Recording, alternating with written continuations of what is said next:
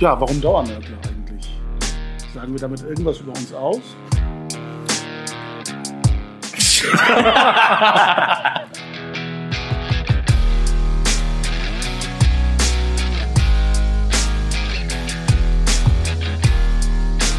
Herzlich willkommen zu einer neuen Folge der Dauernörgler. Heute zum Jahresabschluss mit unserer Weihnachtsepisode. Am Mikrofon wie bekannt Engin Karan, Eren Güvercin und ich, Murat Kaiman. Ja, eine Weihnachtsepisode.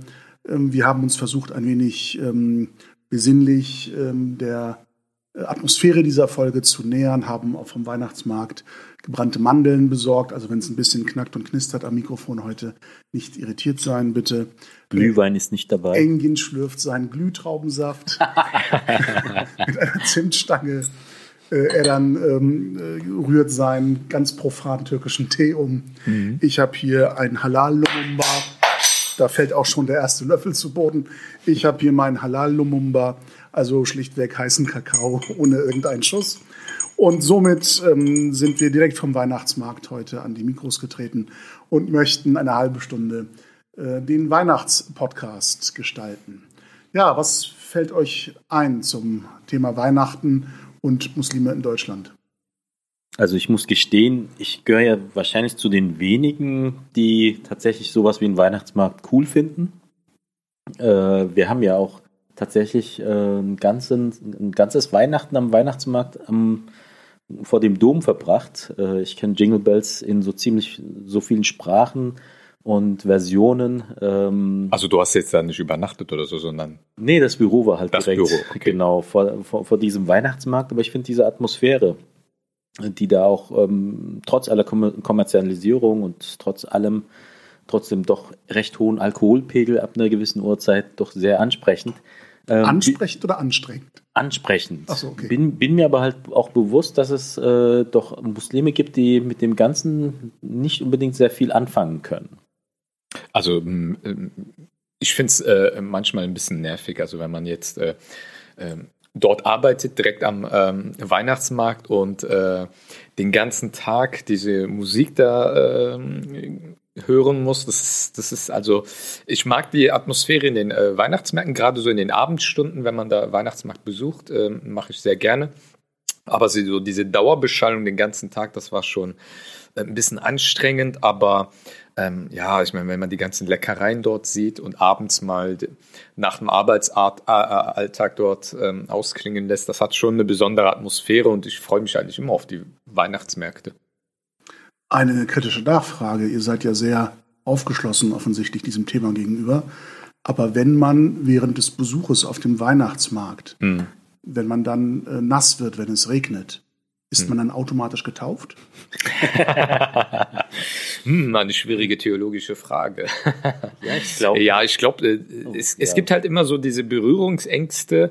Ähm, und das ist ja nicht nur ein Phänomen auf muslimischer Seite, und, mm, sondern äh, beobachtet man ja bei allen, ähm, dass es da immer so bestimmte Berührungsängste gibt, wenn es so um religiöse äh, Feste und so weiter angeht. Aber ich glaube, ich hatte einen relativ gelassenen Umgang damit. Das fängt ja schon in der Schule an, wenn man im Musikunterricht so diese Weihnachtslieder lernt und so weiter äh, und, und im Freundeskreis, wie Weihnachten halt eben auch gefeiert wird und so weiter. Ich glaube, das ist ein ganz äh, gelassener Umgang damit, ist, glaube ich, äh, äh, sehr, sehr wichtig, weil äh, wieso soll man sich dann davon irgendwie belästigt fühlen? Das habe, habe ich nie nachvollziehen können, obwohl ich mir das bewusst ist, dass das in der Community auch jetzt in unserer muslimischen Community manchmal halt auch ähm, äh, ja verbreitet ist diese Vorstellung. Ne? Da, da muss ich dazu sagen, wir haben ja, ähm, wenn du schon die Weihnachtslieder in der Schule ansprichst, ähm, wir, haben, wir waren da drei Türkischstämmige in der Klasse in der Grundschule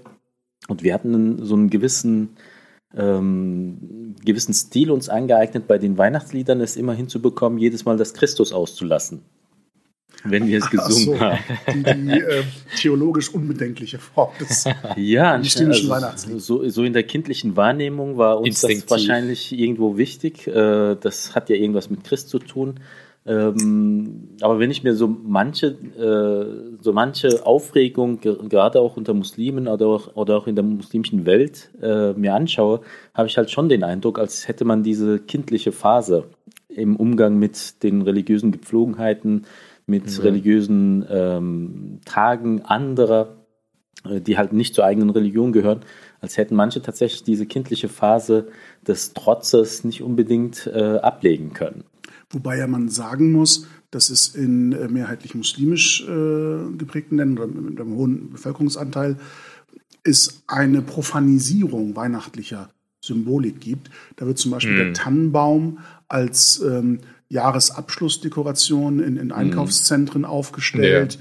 Santa Claus als Geschenkebringer zum Jahresabschluss, also befreit von jeder religiösen Bedeutung, das dem Weihnachtsfest Also diesen Konsumaspekt greift also, man gerne auf. Ja, ne? ja, also dieses Dekorative hm. ähm, wird adaptiert in, in, in dieser ähm, Aneignung von kulturellen Aspekten, äh, die man über eben Film und, und, und hm. Kino und, und, und äh, Popmusik mitbekommt.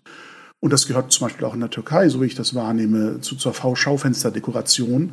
Also Glaskugeln, Schneespray und. Ja, gerade diese großen, gigantischen Einkaufszentren sind ja äh, wochenlang damit geschmückt. Und ne? mit dieser Profanisierung geht auch ähm, Vermischung von Bedeutungsebenen einher, mhm. dass man Weihnachten und äh, Neujahrsfeste zum Beispiel miteinander vermengt. Mhm. Es gibt ja aus dieser äh, strengen religiösen Perspektive ähm, die Assoziation, dass, ähm, dass der Silvesterabend eben mit äh, Ausgelassenheit und Alkoholkonsum und Zügellosigkeit und so weiter mhm. verbunden wird. Mhm. Und das im Grunde als moralische äh, Minderwertigkeit gleichzeitig dem Weihnachtsfest gegenüber äh, adaptiert wird irgendwie.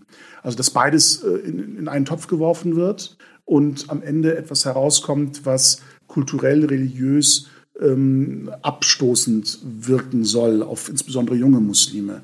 Ich erinnere mich an ein Narrativ aus der türkischen Politik, wo die Diskussion um den Weihnachtsmann dann den Höhepunkt erreichte, mhm. als so ein konservativer Politiker ähm, sagte, wenn der Weihnachtsmann äh, eine ehrliche Haut wäre, ein anständiger Mensch wäre, würde er durch die Tür reinkommen und nicht durch den Kamin ins Haus klettern.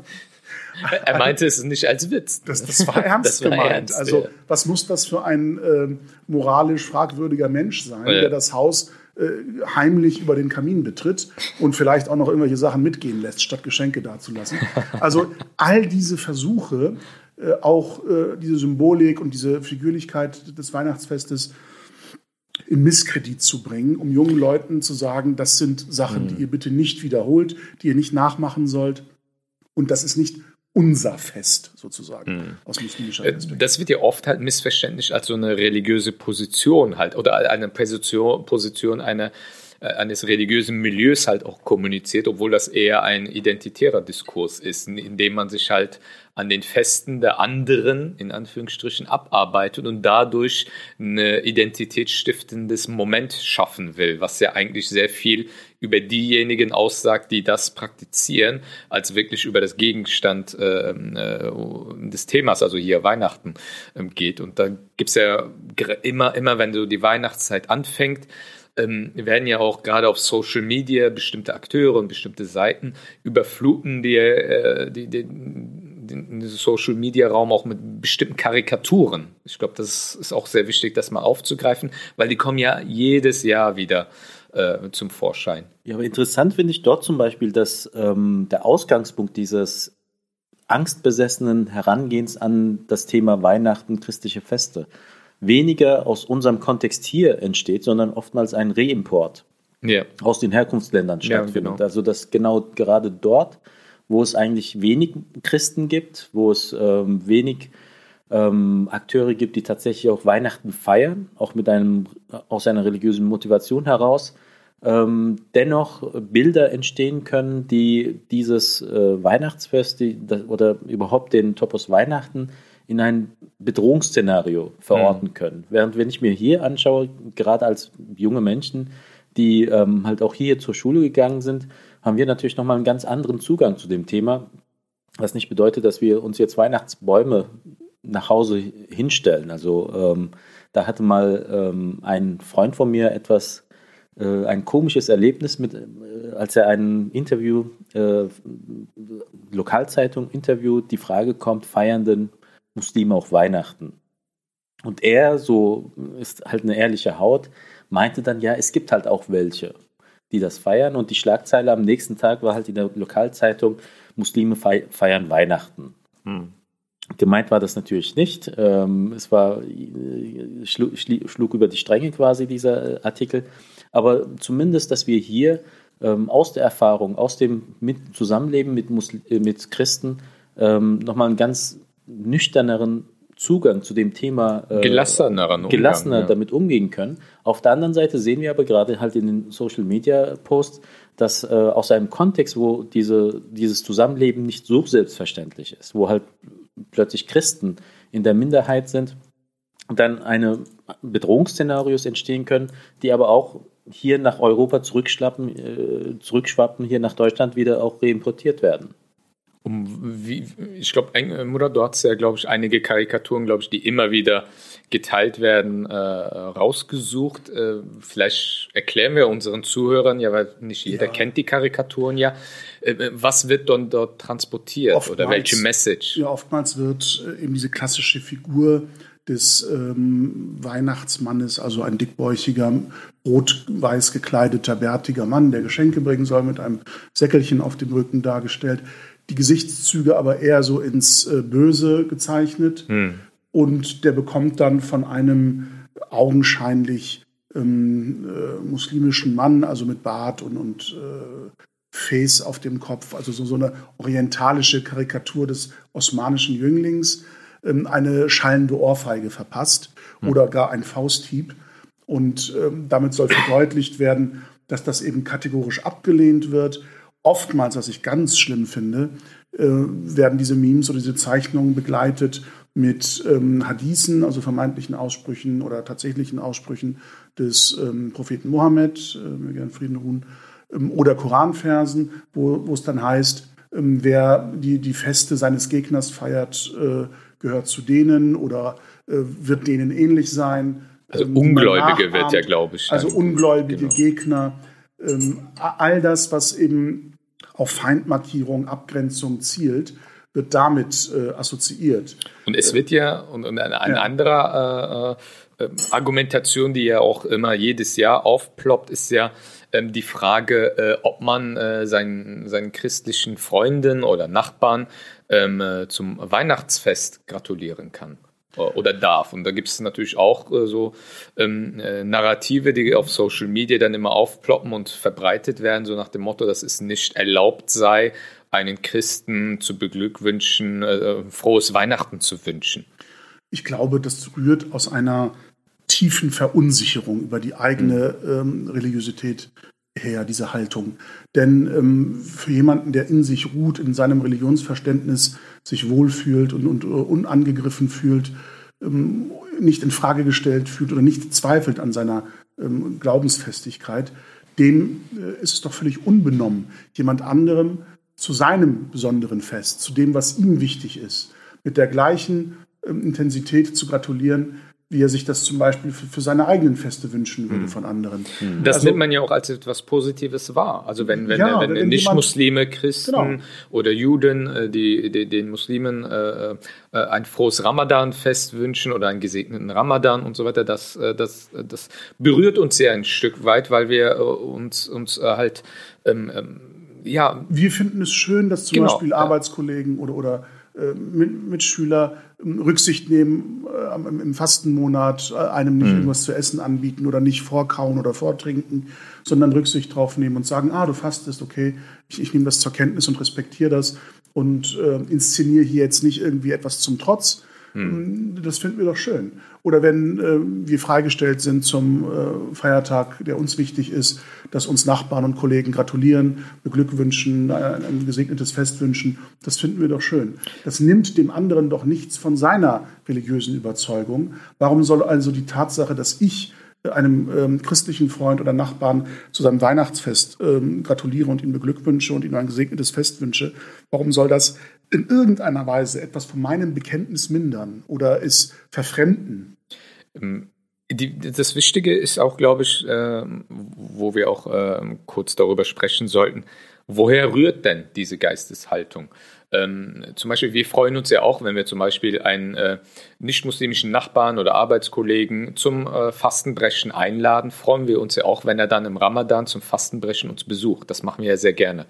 Ähm, wieso soll es denn eigentlich verpönt sein, wenn ein äh, Arbeitskollege zum Beispiel zum Weihnachtsfest uns einlädt? Also wieso soll ich dadurch ähm, meine Religion irgendwie aufs Spiel setzen, in Anführungsstrichen? Also woher kommt diese Geisteshaltung oder diese Unsicherheit?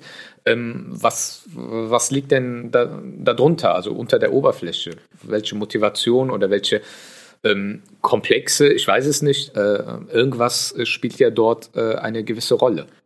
Ich denke, es hat gerade mit dieser Unsicherheit im eigenen zu tun. Also wir sehen das ja im umgekehrten Fall auch bei Identitären hier ihr ganzes, äh, ihre ganze Panikmache um Weihnachtsmärkte, die verschwinden, um äh, Weihnachtstraditionen, die nicht mehr wahrgenommen werden sollen, nur mit Rücksicht auf Muslime, was natürlich aus unserer Perspektive völlig irrsinnig ist. Also, also du meinst die Fälle, wo in, gewissen Städten Weihnachtsmärkte nicht als Weihnachtsmarkt, sondern als Wintermarkt als Licht, bezeichnet als Wintermarkt, werden. als Licht, Lichtermarkt oder so, ähm, wo man ja auch sagen muss, hat ja eher mit Marketing zu tun, weil ähm, die einheimische Bevölkerung nicht mehr unbedingt äh, dorthin will.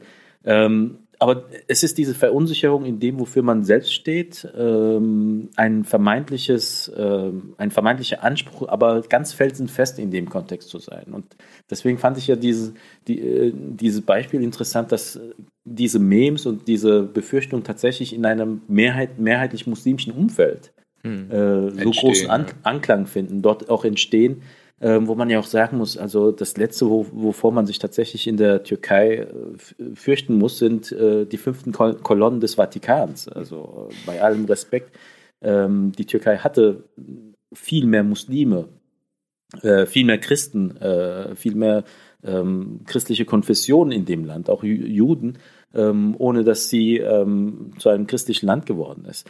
Aber dieses, diese Unkenntnis auch hinsichtlich der eigenen Tradition, äh, auch, der, auch der Frage, wofür stehe ich und ähm, was bedeutet mir eigentlich auch die eigene Religiosität? Wo, worin zeigt sich diese Religiosität? Ich denke, die zeigt sich dann auch in, in der Befürchtung, dass man halt durch die Teilnahme an einem Weihnachtsessen, dass man durch die Teilnahme von mir aus auch an einer Messe ähm, plötzlich diese eigene ähm, unterbewusst vielleicht sogar als sehr schwach wahrgenommene Prägung dann tatsächlich als gefährdet wahrgenommen wird. Also ich, ich habe persönlich zum Beispiel ähm, eines der schönsten Erlebnisse war jetzt zwar nicht im Kontext von Weihnachten, aber als ich die Einladung zu einer Messe der Jesuiten mal bekommen habe, ähm, auch, äh, also das waren die der Jesuitenkonvent hier in Deutschland, wo die Messe quasi von Profis für Profis abgehalten worden ist. Also so das gesamte volle Programm, jeder wusste, was er zu singen hat, jeder wusste, wo man einsteigen muss und so weiter. Ich fand das hochinteressant, einfach auch diese Atmosphäre zu spüren ähm, und konnte zum Beispiel auch nachvollziehen, ähm, wie dann halt auch Nicht-Muslime, die bei dem Tag der offenen Moschee die Moschee besucht haben, hm äh, auch sehr interessiert daran gewesen sind, äh, das Gebet der Muslime dann auch zu beobachten und auch diese Erfahrung zu machen. Hm. Ich ähm, erlebe all diese Phänomene, die wir jetzt diskutiert haben, tatsächlich auch als Ausdruck einer Wagenburg-Mentalität. Hm, ja. Dass man sich, ähm, dass man das Gefühl hat, mit dem, was man sich bewahren will als eigenes, gefährdet zu sein, umzingelt zu sein von einer Landschaft und von Menschen, die einem dieses eigene, was man hat, also das muslimische, in irgendeiner Weise verändern, deformieren oder mindern wollen. Hm. Assimilieren, christianisieren. Zum Beispiel. Also und all das, was dann von hm. außen wirkt und nicht dem entspricht, was ureigens als solches definiert mhm. ist, ist eine Intervention, ist eine, ähm, äh, ein Eingriff in, in, diese Wagenburg, ein Einbruch in, in diese Festung, die man versucht, um sich herum zu errichten. Ähm, das passt ja auch, äh, ich meine, wir, wir, wir, haben es ja auch im deutschen Diskurs oft mit dieser Legende einer Islamisierung zu tun. Mhm. AfD und nicht nur eben ja. nicht nur die AfD, sondern die, dieses, dieses Narrativ existiert ja auch in anderen Parteien, aber massiv natürlich bei der AfD. Ähm, es ist ja eigentlich sehr, sehr ähnlich, dass gerade im äh, türkischen Kontext, wenn man so die Diskurse in der Türkei so mitverfolgt, ähm, ist ja halt auch eben diese, dies, dies, ähm, dieses äh, Narrativ sehr präsent einer Christianisierung, Assimilation, gerade im Hinblick halt auch auf die Türken in der sogenannten Diaspora, obwohl äh, eine Diaspora nicht existiert, weil wir sind hier geboren, hier aufgewachsen, wir sind keine Diaspora. Aber ich glaube, das realisieren, äh, realisiert Ankara natürlich nicht oder will es nicht äh, realisieren. Eigentlich äh, sind sich diese identitären Diskurse zum Verwechseln ähnlich dann die aus Unsicherheit äh, entstehende Irrationalität gleicht mhm. sich. Ja. Das, was ich eingangs mit, mit äh, die, diesem scherzhaften Bild der automatischen Taufe auf dem Weihnachtsmarkt angesprochen habe, äh, das gibt es auch spiegelbildlich auf ja, der nicht-muslimischen Seite. Es gibt Umfragen, wo man Menschen gefragt hat, die augenscheinlich nicht muslimisch sind, ähm, ob sie Halalfleisch verzehren würden, also nach äh, muslimischem Ritus geschlachtetes Fleisch. Und äh, die größten Bedenken derjenigen, die gesagt haben, nein, ich möchte das nicht essen, war, dass sie durch den Verzehr zu Muslimen werden könnten. Also die Irrationalität ist wirklich auf ähm, allen Seiten gleich, wenn man Religion das, durch die Marken quasi. Ja, das, wenn man das eigene als bedroht empfindet und vielleicht auch eine Unsicherheit im Umgang mit dem hat, was das eigene sein soll. Denn äh, gerade die, die Selbstgewissheit und die Gelassenheit und die Ruhe, die eine Glaubensüberzeugung mit sich bringen kann, sollte doch öffnen für die Empathie und die Wahrnehmung, was der andere hm. augenscheinlich mit fremden, für mich fremden Ritualen, aber an gleichen Empfindungen dann hat. Also Geborgenheit, Wärme, Trost, Nähe zu Gott. Das drückt sich dann eben im Weihnachtsfest anders aus als im Ramadan oder zum Opferfest die Anlässe und Rituale sind unterschiedlich, mhm. aber das, was empfunden wird, das, was gelebt wird, das, was tradiert wird, ähnelt sich sehr stark. Und diese Erfahrung zu machen, äh, gehört, glaube ich, dazu, um diese Angst zu überwinden. Ich äh, habe da eine, eine ganz intensive biografische Prägung. Als ich klein war, vor dem Stimmenbruch, hatte ich, ähm, was heute unvorstellbar ist, eine glockenhelle Stimme und gehörte mit zum Knabenchor, zum Weihnachtschor im Lübecker Dom. Da haben wir also kurz vor den Weihnachtsfeiertagen im Dom Weihnachtsmusik aufgeführt. Für einen vollbesuchten Dom. Äh, der NDR hat aufgezeichnet, ähm, Kirchenorchester, Orgelmusik. Und wir standen dort als äh, Weihnachtsknaben mit schwarzer Hose, weißem Hemd, roter Fliege und haben Weihnachtslieder gesungen. Hast du, hast, du, hast danke, du von dieser Szene noch Bilder? Das ja, bitte. Die würde ich mir gerne Die, die stellen wir auch auf die Webseite. Damals waren Handys noch nicht so verbreitet. Ah, schade. Ich glaube, es, es hat niemand dokumentarisch festgehalten, äh, diese Szenen. Aber ich, ich danke meinen Eltern bis, bis heute, dass sie so gelassen waren zu sagen, wir lassen unseren kleinen Jungen das mal erleben, mhm. was also ähm, auch inszenierte, gefeierte Religiosität im positiven Sinne bedeuten kann, in einem schönen Raum, mit schönen Klängen, mit schönen Ritualen. Und dass die Menschen, die daran teilnehmen, das Gleiche empfinden, wie wir zu unseren religiösen Anlässen und Festen. Nur eben auf eine andere Art und Weise mhm. transportiert. Und dass mir das nichts von der Selbstgewissheit nimmt, als äh, Muslim aufzuwachsen. Mhm. Und ähm, das war trotz aller republikanischen Prägung und säkularen Wahrnehmung meiner Eltern ja eben trotzdem ein, ein ähm, sinnstiftender Faktor, Religion. Mhm. Und ähm, wenn man so will, das, äh, sehen vielleicht äh, andere Vertreter aus anderen Institutionen anders, mhm. aber aus uns es, sind ja trotzdem vernünftige, anständige Muslime geworden. Jo, also diese Erlebnisse scheinen uns nicht geschadet zu haben. Apropos, du hast ja erzählt, so ähm, Erfahrungen im Schulalter und so weiter. Also das war ganz interessant. Ähm, ähm, äh, äh, mein Neffe äh, er äh, wurde halt von der Klassenlehrerin gefragt, ob er am Weihnachtsgottesdienst äh, teilnehmen äh, soll. Und dann gab es halt so ein Schreiben für die Eltern, wo sie das halt irgendwie ähm, auch befreien konnten und so weiter. Und da äh, hat, haben die Eltern halt gesagt, ja, äh, nee, natürlich, geh hin und schau dir das an. Also er ist gerade jetzt in der dritten Klasse, also eine Grundschule. Und äh, das war interessant. Er wollte hingehen und äh, weil äh, eben diese Erfahrungen wie Feiern, Weihnachten, gerade im Kindesalter sind das, glaube ich, sehr, sehr wichtige so Erfahrungen und Einblicke, ähm, die einen ja etwas äh, bringen. Also das ist ja, äh, man, man, man verliert ja dadurch nichts. Ne? Und äh, das Interessante war, dass der Klassenlehrer dann eigenmächtig entschieden hat, ah nee, ja, hör mal, Fadil, du bist ja Muslim und du bleibst dann hier und, und ihr habt dann hier so einen Ersatzunterricht und wir gehen zum äh, Weihnachtsgottesdienst, obwohl er wollte. Und das ist äh, also diese, ähm, diese, diese generelle Vorstellungen oder Wahrnehmungen gibt es halt eben auch auf der anderen Seite, ja, wo verstehe. und ich glaube, das ist halt so das Spannende halt beid, auf beiden Seiten diese ähm, ähm, ähm Stereotype oder wie man es auch nennen will, irgendwie halt äh, auch zu durchbrechen durch solche äh, Gespräche, wenn man den Lehrer darauf aufmerksam macht, hey, äh, er ist muslimisch, aber natürlich nimmt er selbstverständlich daran teil, weil es eine wichtige Erfahrungswert für ihn. Ich denke, gerade der Aspekt, dass man Spiritualität auch gemeinsam wahrnehmen kann. Dass man halt sich auch in der Spiritualität des anderen wiederfinden kann, auch aus diesem, auch selbst äh, ein, ein erbauliches Gefühl und auch, ähm, auch ein Steigern der eigenen Spiritualität erleben kann. Ähm, das scheint gar nicht so selbstverständlich zu sein. Wir haben das ja selbst erlebt, ähm, als wir mit Freitagsworten angefangen haben waren ja unsere Leser und sind unsere Leser sind ja nicht alles Muslime. Ähm, auch Nicht-Muslime sind dabei und eines der ähm, Rückmeldungen, die wir dort bekommen hatten, war tatsächlich von, ein, von, einem, äh, von einem Pfarrer, der meinte, ähm, ich lese eure Freitagsworte, ich weiß, es sind muslimische Texte, so vom Konzept her und so weiter, aber sie sprechen mich trotzdem an. Wo wir natürlich auch wissen, dadurch, dass er davon angesprochen wird, wird er nicht zum Muslim, er bleibt weiterhin Christ.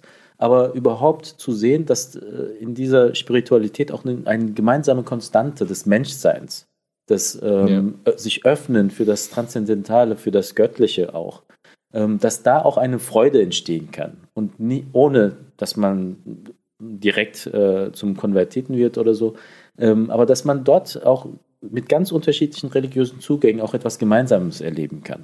Ich glaube, eins ist wichtig festzuhalten und zu unterstreichen bei dem Thema. Und ähm, ich habe den Eindruck, dass wir da gleich ticken. Äh, also ich und wir reden nicht einem ähm, relativierenden Synkretismus äh, das Wort oder einer Gleichmachung von Religion im Sinne einer ähm, abstrakten Spiritualität, Nein. sondern es ist durchaus wichtig, Unterschiede wahrzunehmen, dass wir als Muslime natürlich nicht das Weihnachtsfest als Menschwerdung Gottes feiern können. Mhm. wir uns aber auch nicht daran stören, dass das äh, unsere christlichen Nachbarn und Freunde tun, weil das eben äh, der Kern ist, der uns unterscheidet in unserer religiösen äh, Anschauung und unserem religiösen Bekenntnis.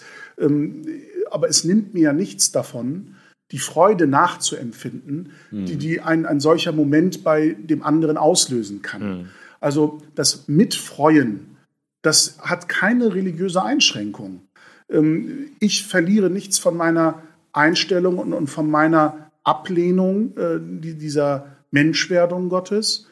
Aber ich muss gerade an dem Tag und zu dem Anlass diesen Konflikt auch nicht äh, austragen oder thematisieren, weil es da keinen Kompromiss geben kann. Da sind die religiösen äh, Verständnisse und Auffassungen eben grundverschieden und das ist auch gut so.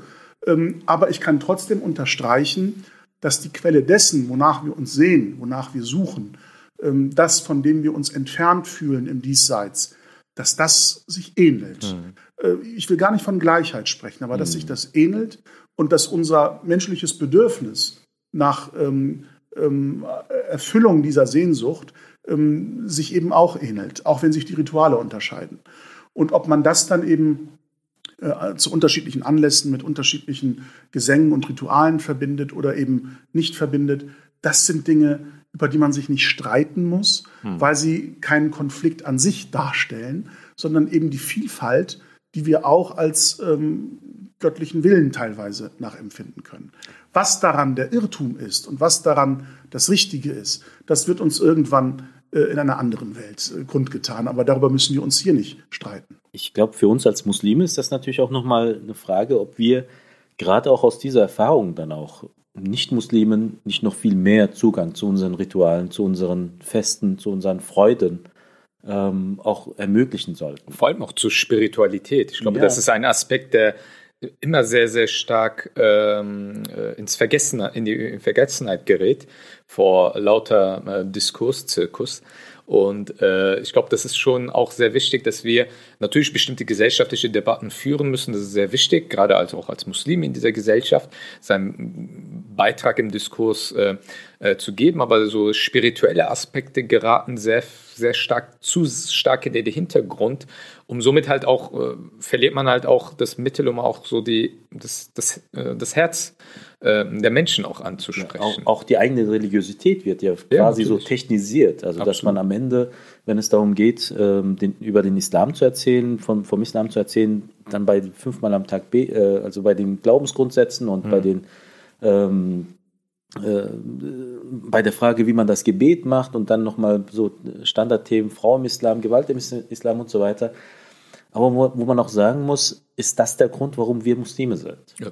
Also können wir tatsächlich durch dieses rein technische, formale Vermitteln von einigen islamischen Ritualen, die aber auch losgelöst sind auch vom spirituellen Moment, können wir überhaupt nachvollziehbar darlegen, warum wir überhaupt uns diesem Glauben so äh, nachfühlen und auch, in, auch möglichst versuchen, in ihm aufzugehen, wie wir es dann tun.